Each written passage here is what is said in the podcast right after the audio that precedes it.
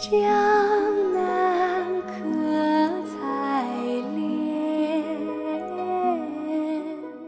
亲爱的朋友，你好，我是永清，欢迎收听为你读英语美文。我在盛夏的北京向你问好。最近荷花盛开，在北京圆明园的荷花是一绝。我去了趟圆明园，感受到了汉乐府《江南》里写到的“江南可采莲，莲叶何田田，鱼戏莲叶间”。荷花让我心生欢喜，也让我想起了北宋理学家周敦颐创作的这篇散文《爱莲说》。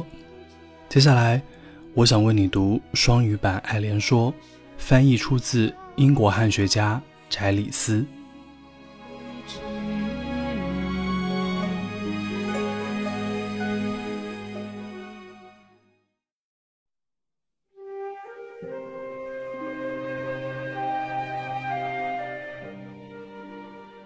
水陆草木之花，可爱者甚蕃。晋陶渊明独爱菊，自李唐来，世人甚爱牡丹。Lovers of flowering plants and shrubs we have had by scores, but Cao Yuanming alone devoted himself to the chrysanthemum. Since the opening days of the Tang Dynasty, it has been fashionable to admire the peony. 于独爱莲之出淤泥而不染，濯清涟而不妖。中通外直，不蔓不枝，香远益清，亭亭净植，可远观而不可亵玩焉。But my favorite is the water lily. How stainless it rises from its slimy bed! How modestly it reposes on the clear pool, an emblem of purity and truth.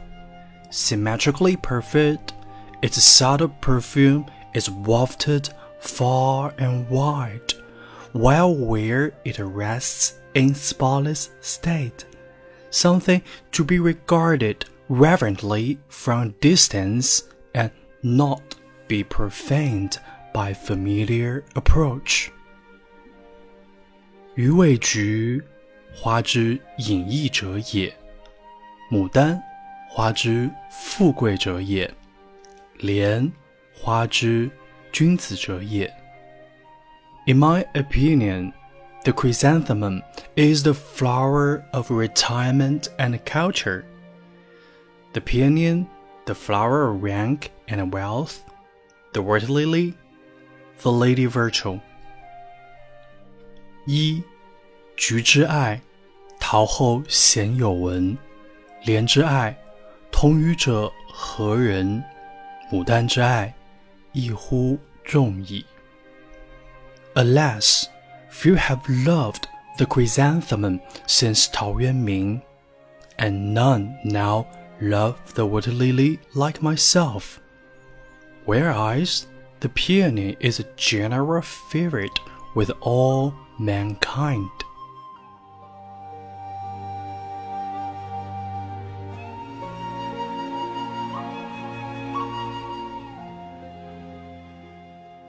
今年我每个月都有不同的赏花主题。一到三月在云南老家蒙自， 一月的蒙自是粉色的，冬樱盛开。当北国还一片萧瑟，南国已经春暖花开。二月的蒙自是红色的，木棉红硕的花朵，像沉重的叹息，又像英勇的火炬。三月的蒙自。是黄色的，黄花风铃木在湛蓝的天空中摇曳着明丽的黄。三月初，我回到北京，大地仍在沉睡，万物正在萌发春的生机。